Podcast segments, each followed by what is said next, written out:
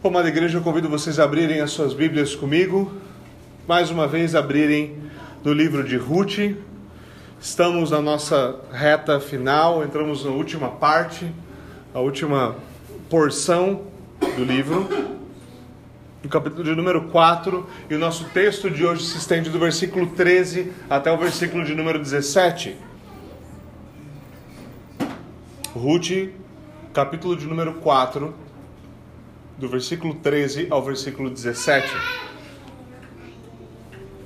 Convido vocês a ouvirem a leitura da palavra de Deus com atenção e com fé, e assim diz o Senhor.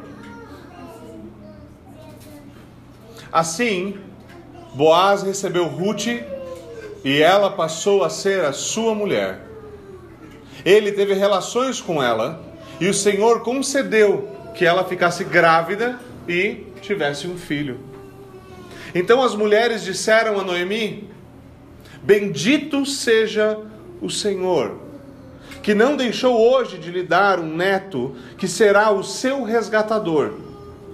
Que o nome dele venha a ser famoso em Israel. Nele você terá renovação da vida e consolo na velhice, pois a sua nora que ama você o deu à luz. E para você, ela é melhor do que sete filhos. Noemi pegou o menino no colo e passou a cuidar dele. As vizinhas lhe deram um nome, dizendo: Nasceu um filho para Noemi. E o chamaram de Obed. E este veio a ser o pai de Jessé, pai de Davi. E amém.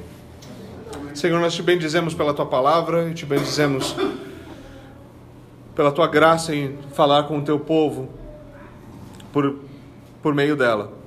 Nós oramos para que o Senhor abra os nossos ouvidos e o nosso coração, para que nós possamos meditar na tua palavra, possamos ouvir dela e nos deleitar no teu glorioso evangelho mais uma vez. Em nome de Jesus Cristo nós oramos e amém.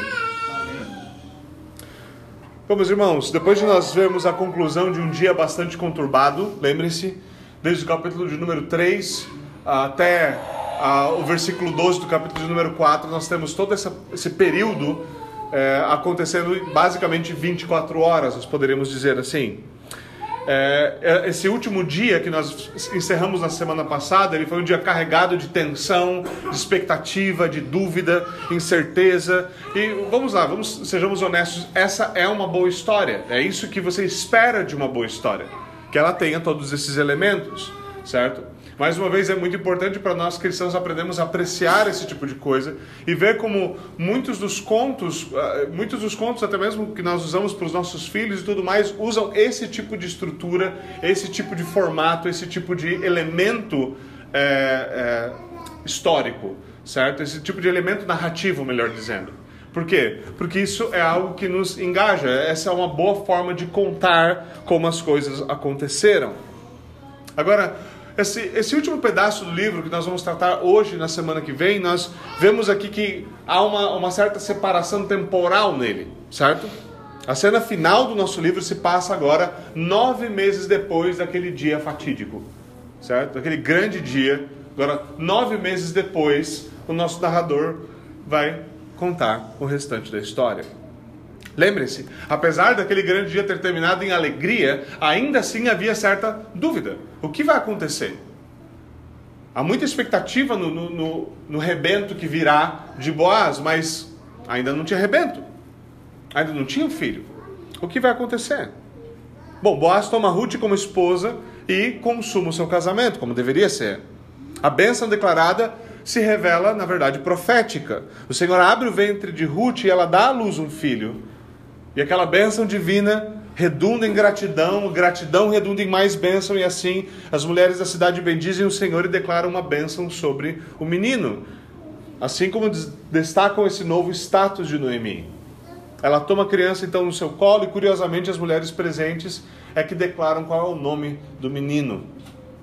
O drama de Ruth e de Noemi, que começou com a triste história no capítulo 1, termina finalmente em festa a história por si só, a história narrativa, realmente chegou ao fim. Mas não sem antes de revelar que Deus tinha muito mais do que Noemi, Ruth, Boaz, Elimelech em vista. Então vamos considerar aqui um pouquinho do que nós temos nesses versículos. A nossa última cena ela começa com o nosso narrador descrevendo os acontecimentos após aquela reunião nos portões da cidade. Lembra? A coisa virou uma grande comoção. Nós tínhamos no final o povo, uma galera ali, junto com os anciãos que foram convocados para formar o quórum fundamental, é, o quórum básico para se aprovar a matéria. Todo mundo ali declarando uma bênção sobre Boaz, sobre é, Ruth, sobre o futuro filho. Certo? Então ele, ele, ele explica o que, que, está acontecendo aqui, os acontecimentos após aquela reunião, após aquelas bênçãos serem declaradas e assim por diante. Mas ele faz de maneira bastante resumida, esse dá mais o foco da história. Agora ele quer caminhar para a próxima parte, certo? Então ele está usando essa pequena, isso como uma pequena ponte narrativa para nos levar para aquilo que realmente interessa. Conforme acordado, Boaz toma Ruth como sua esposa, até que enfim, deu certo. Finalmente, os dois pombinhos se casaram. Finalmente esse negócio deu certo. Não tem mais ninguém para meter o bedelho no meio, não tem mais nenhum resgatador. Tudo foi resolvido, tudo foi feito certinho, tintim por tintim, não tem nenhuma ponta solta. Finalmente. Finalmente. Finalmente eles se casaram. Graças a Deus.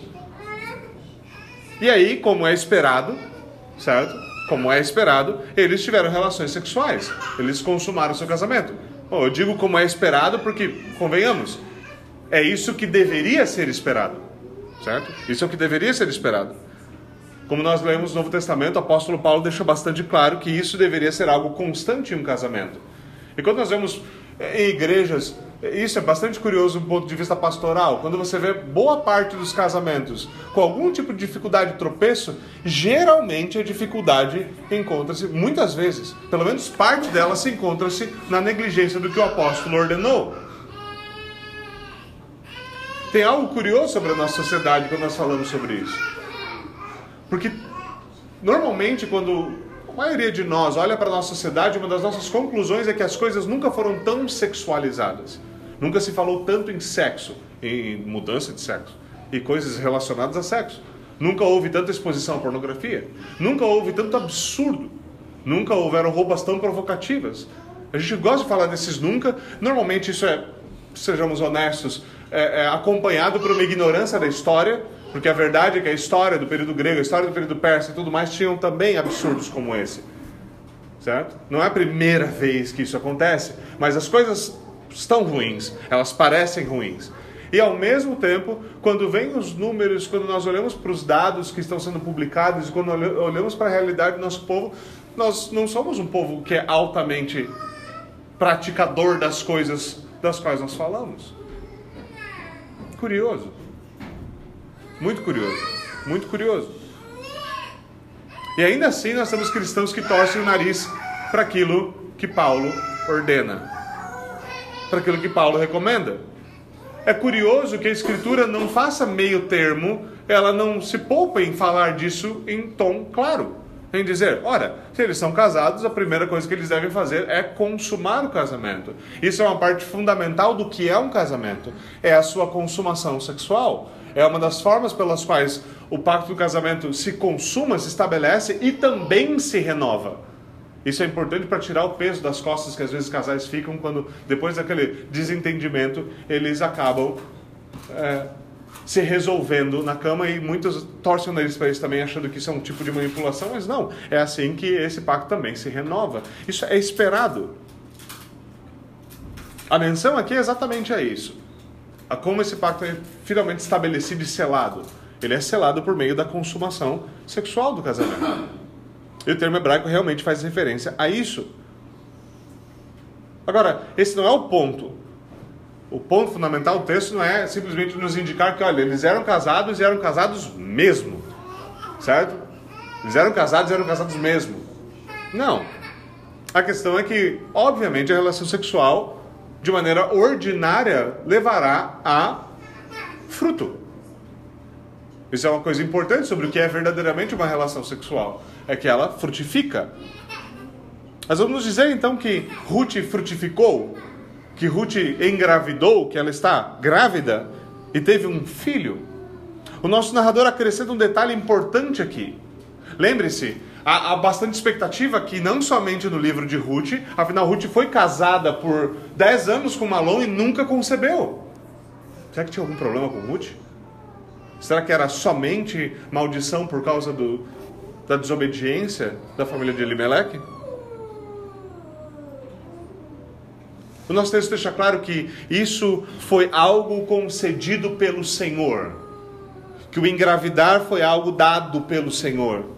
E isso deve ser entendido exatamente no contexto da história como um todo. Da de Ruth, primeiro, porque ela, de novo, casada com Malom, 10 anos sem conceber. E segundo, porque sempre há essa grande expectativa. Lembre-se, a grande promessa que permeia todo o Antigo Testamento é a promessa de que da mulher virá o descendente prometido que pisará a cabeça da serpente.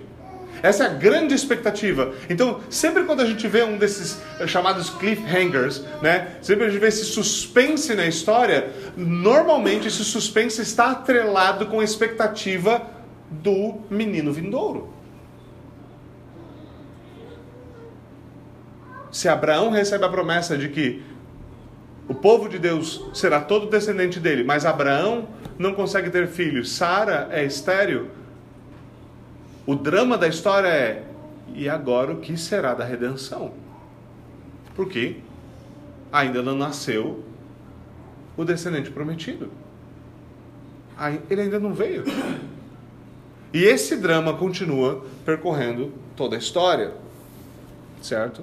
Mas agora o Senhor abençoa Ruth e Boaz. Como ele fez com Sara, como ele fez com Rebeca e assim por diante, ele também abençoa Ruth e e Ruth e Boaz então têm finalmente um filho. Mais uma vez, veja, todas essas expectativas da história estão agora sendo satisfeitas. Isso é um, esse é o arco de um bom conto. Quando você olha mesmo para os contos de fadas que as meninas gostam tanto, esse é, um, esse é o arco de um bom conto, um arco de um bom romance. Há uma falta, há uma necessidade e há o suprimento dessa necessidade. Isso é algo que está acontecendo aqui. Agora, tendo registrado isso de forma breve, e isso é bem breve, um versículo, certo? A cena, a última cena, a cena que encerra o livro no seu sentido narrativo, certo? Começa de fato. Aparentemente, pelo menos é como eu leio. Vamos lá, eu vou deixar essa parte bem clara. Como eu leio isso? Eu leio isso aqui, o começo da cena no versículo 14, como o narrador nos dizendo o que aconteceu no dia do nascimento do bebê. Para mim é a maneira que mais faz sentido de ler a história para mim é onde as peças se encaixam, mas esse dado obviamente não é dado, né? não é informado, nós não somos, não é, não é o que nos é dito. Então talvez não. Mas, se ele está lendo uma narrativa, parte disso é engajar nossa imaginação para tentar entender o que está acontecendo. Então, aparentemente, esse é o dia do nascimento do bebê. Por que aparentemente? Bora, tem um grupo de mulheres junto com Noemi na casa. Noemi supostamente então mora com, com Ruth e Boaz, certo? Então Noemi está ali e essas mulheres, vizinhas provavelmente, estão ali ajudando. Provavelmente elas são ajuda, podem estar ajudando como parteiras. Lembre-se, não, não havia hospital, é, é, maternidade na época. Isso tudo era feito por meio de parteiras. Então seria natural que houvesse, houvesse gente ali para ajudar Ruth no dia do nascimento. Noemi, obviamente, estaria ali. Lembre-se, naquela época não havia ultrassom, não sabia se era, não dava para saber se era uma menina ou um menino. Não tinha aqueles pó azul e pó rosa e toda aquela bagunça que hoje em dia é feita. Cada dia o negócio está ficando cada vez mais absurdo, né? Eu realmente eu, eu não sou um grande apreciador dessas coisas, então me perdoem, né? Mas é, eu acho muito peculiar tudo isso. Mas é, é, muito curioso você pensar que você volta um pouquinho na história, não é um monte, você não precisa voltar para os dias de Boaz. Há pouco nós não sabíamos se era um menino ou uma menina. Era tudo surpresa. Tem uma parte bem divertida nesse negócio, né? E aqui era esse. Agora lembre-se, a grande expectativa em Israel era nascer um filho homem para ser não apenas o herdeiro, para levar o nome da família à frente, para perpetuar o nome da família, mas há também, de novo, a expectativa da promessa do descendente. Certo?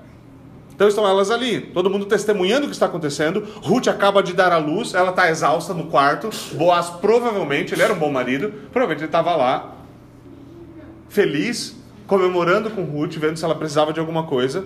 E enquanto isso, as parteiras pegam o um menininho e trazem para a sala onde está Noemi. E aí começa a cena. Certo? Aí começa a cena. Talvez não. Lembre-se, né? Então vai lá, vai acabar falando que o pastor está inventando Bíblia. Não, não estou inventando Bíblia. Estou para você um pouco de contexto. De qualquer forma, assim como no começo, o final do livro destaca a pessoa de Noemi. Isso é importante, porque você vê, de novo, na, na maneira como eu montei a cena para você, também Ruth e Boaz estão fora de cena. E na narrativa, eles estão fora da cena. O que parece curioso, são os pais do garoto. Certo? Qual é o motivo de eles estarem fora da cena? A ênfase, o foco voltar novamente para Noemi. Lembre-se, todo o romance de Ruth e Boaz resolveu-se. Mas Noemi ainda está na expectativa. Ela ainda está na expectativa. Então o livro volta a destacar Noemi. E esse coro de mulheres faz uma, uma importantíssima declaração para Noemi. Primeiro, elas bendizem o Senhor.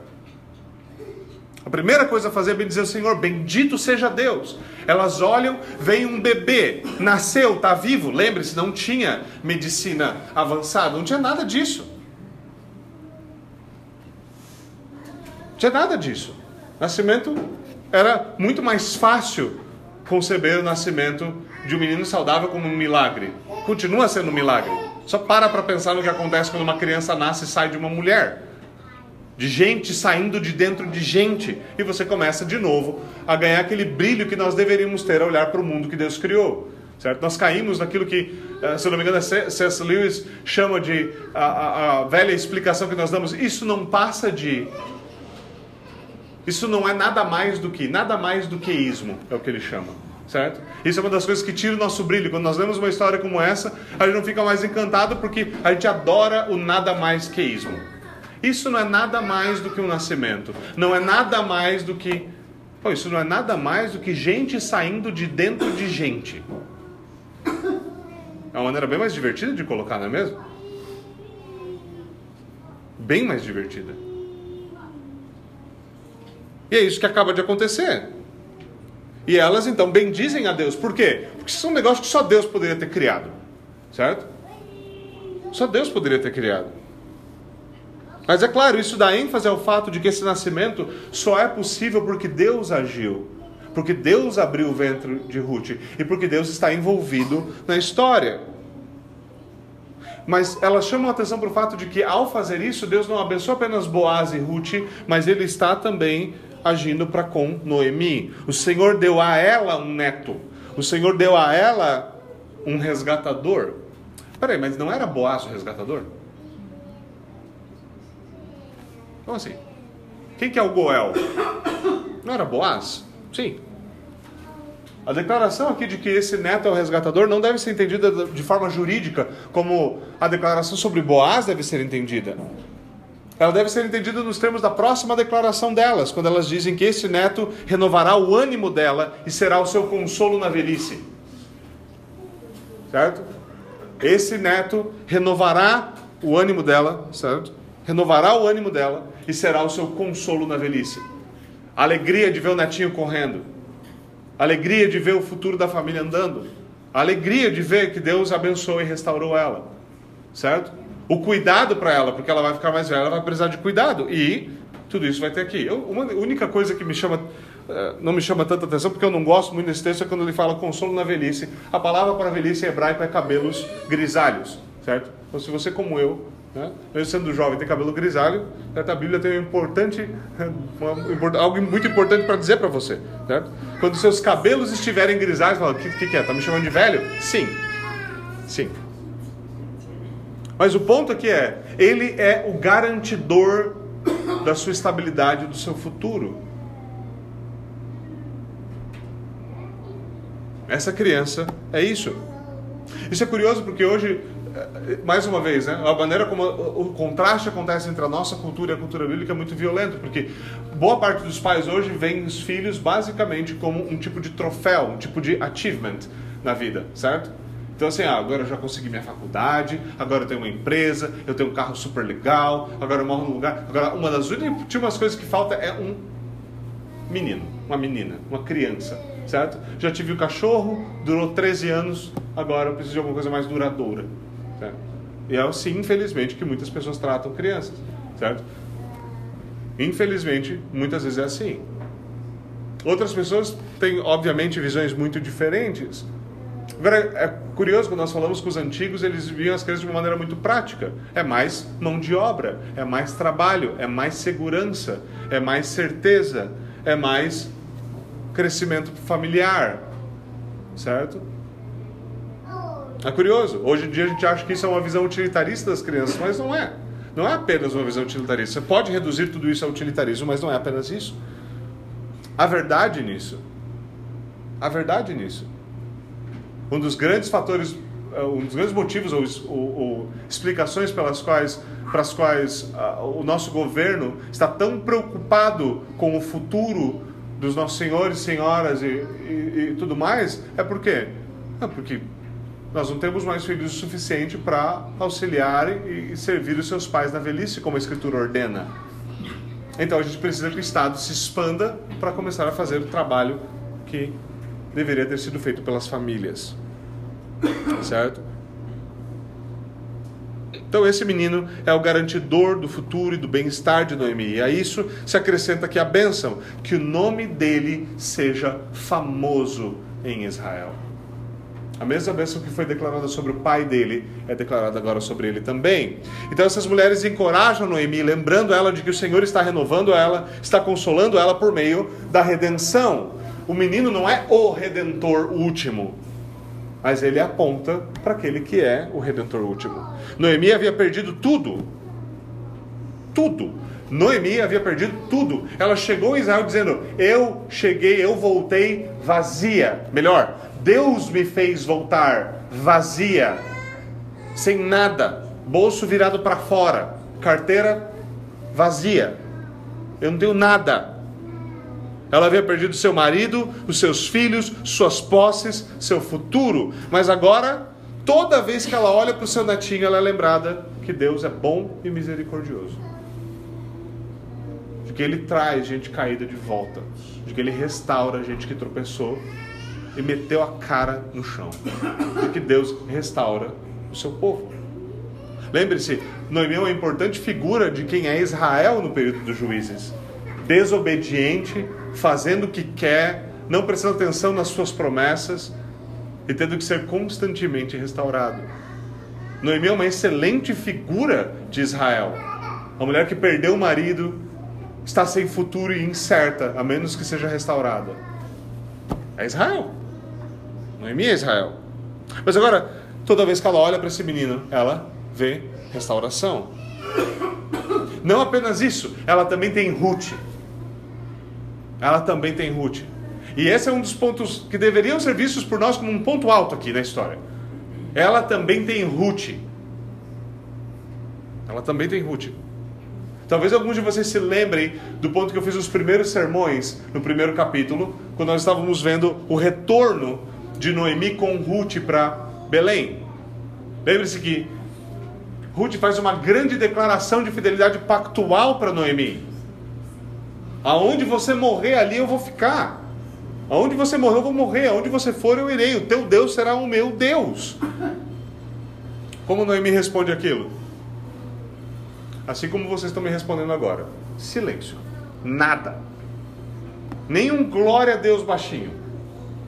Pelo visto, Noemi era bem presbiteriana. Ela não disse absolutamente nada em resposta. Nada, nada. Nenhum aleluia, sabe? Só para marcar a confirmação. Nada, nada, nenhum amém. Uma das coisas que é fácil de nós percebermos é que voltar com Ruth seria voltar com uma lembrança, com um token bem visível do que aconteceu. Voltar com Ruth para Israel ser a mesma coisa que acordar todo dia de manhã, a primeira coisa que ela ver era Ruth, a lembrança de que ela foi para Moab, tudo ficou em Moab e ela voltou com uma moabita.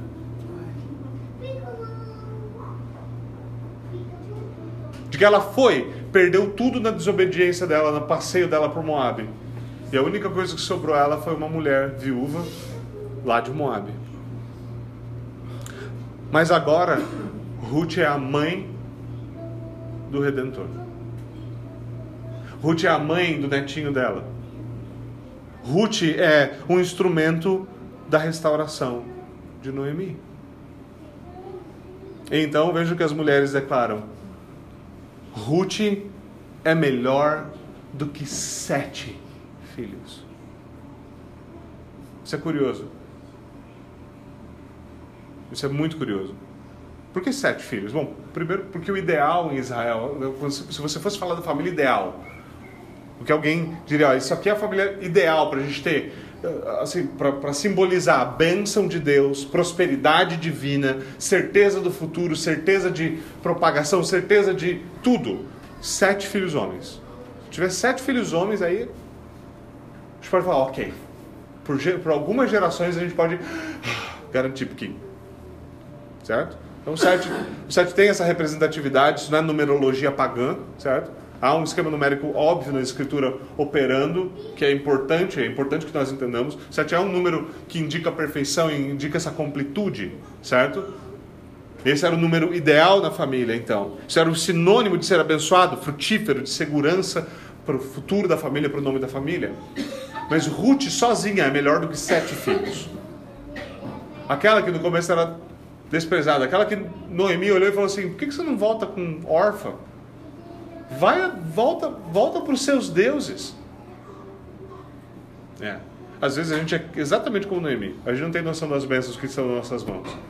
A gente despreza as coisas que estão ao nosso lado. Nós fazemos fácil isso. Nós fazemos fácil isso com a nossa igreja. Muita gente faz isso fácil hoje em dia. De, certo? Vocês, obviamente, tem pregadores gigantescos, igrejas que tem uma muito boa estrutura, escolas e isso e aquilo, e é muito fácil nós olharmos online, assistirmos sermões e vermos coisas e nos encantarmos com o que está longe, sem valorizarmos o que o Senhor colocou na nossa mão. É muito fácil fazer isso. É muito fácil. Uma das coisas pelas quais você nota quando isso acontece é quando você acaba tendo de mudar de igreja por qualquer motivo que seja e você começa então a perceber o tamanho das bênçãos que você tinha antes e como nem tudo é o mesmo, por melhor que seja.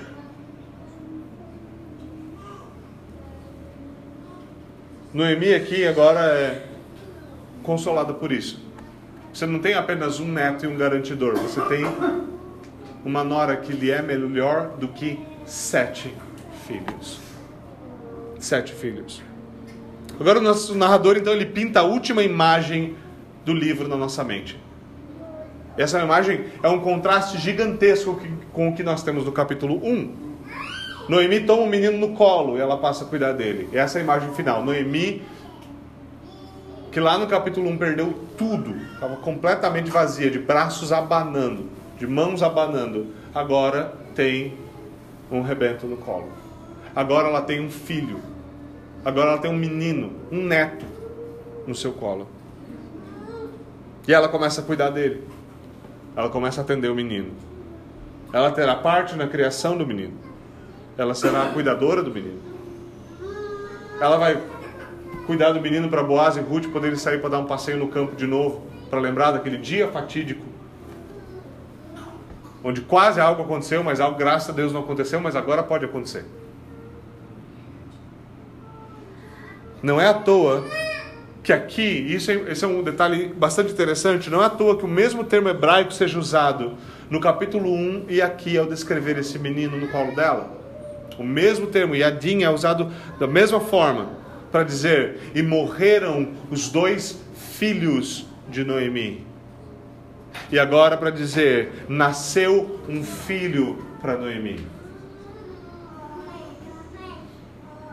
Esse balanço entre as duas palavras no começo e no final do livro mostram que ela perdeu, mas o Senhor a restaurou. As mulheres declaram aqui, e, e, com isso que essas mulheres estão dizendo, Noemi, a sua restauração está completa. A sua restauração está completa como isso, como isso deve ser visto por nós, é, obviamente, é algo importante que nós percebamos isso. Após tantos anos distante, após todo o drama vivido na chegada a Belém, meu nome não é Noemi, meu nome é Mara, porque eu sou amarga. Você está soando amarga mesmo, irmão. Após o plano ousado, arriscado, arriscado. Após aquele dia cheio de altos e baixos expectativas, Nove meses depois daquele dia, nosso livro se encerra com seu clímax. E embora o breve evangelho de Ruth mostra aqui, apesar de tudo isso, desculpe, o evangelho de Ruth nos mostra como Deus faz reviravoltas surpreendentes. Surpreendentes. Deus é o Deus da reviravolta. Deus é o Deus que vira as coisas de cabeça para baixo. Não é uma novidade na Escritura, isso. Noemi deixa Belém, a casa do pão, para buscar alimento fora da terra prometida. Obviamente isso não dá certo. Ela perde seu marido, perde seus dois filhos. Deus restaura Belém, ela ouve que há pão de novo na casa de pão, ele traz Noemi de volta e uma mulher moabita volta com ela, Ruth. Noemi chega viúva, mas agora Deus provê um homem para proteger e prover para ela. Ela não tinha o que comer, mas agora ela tem abundância por meio de Boaz. Ela não tinha mais filhos, mas agora ele está com o bebê no colo. Noemi chega culpando a Deus por tudo que ela perdeu, mas agora Deus recebe a glória por ter restaurado Noemi. É isso que o Senhor faz. É isso que o Senhor faz. Como nós vimos muitas vezes, o padrão do Evangelho é claro em Ruth: da morte para a vida. O Senhor não se importa. De novo, ele faz gente vir de dentro de gente. O Senhor traz vida da morte. Ele faz esse tipo de coisa. Da fome, ele gera abundância. Da maldição, ele gera bênção. Da injustiça, ele faz brotar justiça. Da injustiça, ele faz brotar justiça. Não houve nenhum outro ato mais injusto, mais vil, mais ilegítimo e errôneo do que a morte do Filho de Deus sobre a cruz. E toda a nossa justiça encontra-se exatamente naquele madeiro. Essa é exatamente a história da Escritura. Essa é história que Deus se agrada em contar e Ele conta vez após vez do primeiro Adão e a sua desgraça, e do segundo Adão e graça. O primeiro Adão e como ele entrega sua mulher ao dragão, dizendo: Foi a mulher que tu me deste. E do segundo Adão, dizendo: Toma-me no lugar da minha noiva. Essa é a história do Evangelho. Do primeiro Adão desobedecendo numa árvore e do primeiro Adão, do segundo Adão obedecendo no madeiro até a morte e morte de cruz. O primeiro Adão nos relegando, nós, toda a sua posteridade, todos nós a morte, e o segundo Adão nos concedendo vida eterna em si mesmo. E pela fé no segundo Adão, Jesus Cristo, como Noemi, todos nós podemos ser restaurados, como Ruth, todos nós podemos ser incorporados ao povo de Deus Todos nós podemos ser libertos da maldição do nosso próprio pecado e do pecado dos nossos primeiros pais e restaurados em graça no primeiro Adão. Esse é o Evangelho em Ruth. Mas nós também vemos aqui mais algumas coisas que são importantes. E conforme eu vou fechando o livro, tem um monte de tipologia, um monte de conexões que eu gostaria de explorar e eu não quero, obviamente, fazer com que o sermão, uma série de sermões num livro pequeno se torne uma, uma série infinita, obviamente, mas nós devemos sempre atentar para essas coisas. Algumas coisas importantes que não, não podem passar batidas por nós. Uma delas, muito importante, é como Deus responde à oração do seu povo. Isso é um negócio importante porque nós oramos pouco, porque nós não cremos que Deus responde orações de verdade. Sejamos bem honestos. Você pode ter mil desculpas para você não orar. Você pode ter mil motivos pelos quais o seu dia não é salpicado de breves orações. Que a melhor maneira de ter uma vida de oração certamente é salpicá-lo com breves orações. Há um motivo bem simples pelo qual nós não oramos: é nós não acreditamos que Deus responde. Porque, sejamos honestos, se você acreditasse que você tem um pai que o ama, que é todo poderoso e que ele responde os seus pedidos, você oraria mais ou menos. Se você oraria menos, você tem um problema. Eu recomendo provavelmente aconselhamento pastoral um médico. Não é normal que isso aconteça. Esse livro mostra isso de maneira muito interessante, a maneira como seus capítulos e suas cenas, seus cenários vão se desenvolvendo. Por exemplo, no capítulo 1, Noemi pede a Deus, por mais que ela está toda errada, Deus responde oração até de gente que está meio, sabe, manco. Graças a Deus, porque só existe esse tipo de gente. Né? No capítulo 1, Noemi, ainda amargurada, pede a Deus que recompense suas noras pela sua bondade. Ruth recebe Boaz como resposta. Nada mal. Nada mal. No capítulo 2, Boaz pede a Deus que recompense Ruth por sua bondade para com Noemi. E Deus faz que ele seja a resposta para sua própria oração.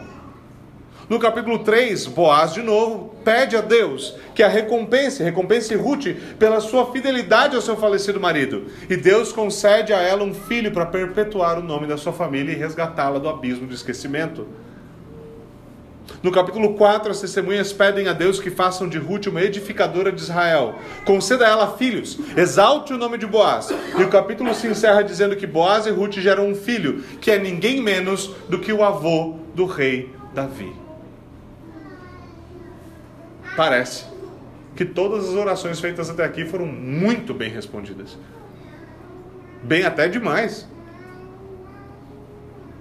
Então nós vemos que assim, Respondendo a oração, Deus preserva a linhagem real por meio da fidelidade de um homem e de uma mulher. Mesmo em dias escuros, a fidelidade de uma família é usada por Deus para fazer avançar o seu reino. Isso deve nos fazer ver como a obediência à lei de Deus e a fidelidade pactual, mesmo em pequenas famílias. De novo, mesmo em dias escuros, esses eram os dias dos juízes, um dos piores dias. Ainda assim, Deus os usa para estabelecer o seu reino. E o menino recebe o nome de Obed. Obed. Talvez não seja o nome que você vai dar para o seu próximo filho, certo? Não é exatamente o nome que soa tão legal aos nossos ouvidos, certo? Hoje em dia, uma das coisas que você tem que sempre pensar quando você escolher o nome do seu filho é que tipo de piada vão fazer com o nome do seu filho, certo? Isso já restringiu muitos pais de escolherem determinados nomes, mas Obed é possivelmente uma, uma abreviação do nome completo seria Obadias. Muito, muito provavelmente uma forma abreviada de Obadias, que significa nada mais nada menos do que servo do Senhor. Servo do Senhor. Obviamente, esse é um título messiânico que nos é apresentado por Isaías, quando nos fala do servo sofredor, o servo do Senhor que virá e dará sua vida pelo seu povo. Ou seja, ele não é apenas o antepassado de Cristo, mas Obed em si mesmo é também um, uma figura de Cristo. Mas note que a importância de Obed não se encontra na resolução que ele traz à crise dos personagens do livro. Tampouco se encontra nos grandes feitos dele. Por quê? Porque o Antigo Testamento não narra nenhum grande feito de Obed. Obed é exaltado e eternizado da história de Israel pela vida de Jessé e especialmente pela vida de Davi. Ele é o avô de Davi. É nele, é neles que Boaz e também Obed são finalmente exaltados. Agora, a referência ao rei Davi indica que Deus estava trabalhando por detrás das cenas para realizar algo muito maior do que nós esperávamos. Isso é extremamente importante para o livro porque nos lembra que esse não é apenas um belo romance cristão. Por fim, Deus tinha algo muito maior do que a redenção do nome de Elimelech ou dos seus campos, maior do que a restauração de Noemi, maior ainda que o romance entre Boaz e Ruth. Deus usou a fidelidade deles para trazer a história do rei Davi. E por meio deles, ele trouxe a história o grande filho de Davi, Jesus Cristo. Aquele a quem nós devemos clamar, filho de Davi, tem compaixão de mim. Vamos até o Senhor em oração. Senhor, nós te rendemos graças pelo teu glorioso nome, exaltado na história do teu povo. Nós damos graças por essa última cena. Nós damos graças pelo teu glorioso evangelho aqui para nós apresentado e nós pedimos que o Senhor aplique a tua palavra ao nosso coração, da maneira que só tu podes fazer, Senhor. Faz-nos ver o nosso lugar na tua história, os nossos personagens. Faz-nos ver a tua mão em todas as coisas. Faz-nos ver como o Senhor está fazendo avançar o teu reino. É o que nós te pedimos, no nome de Jesus Cristo. E amém.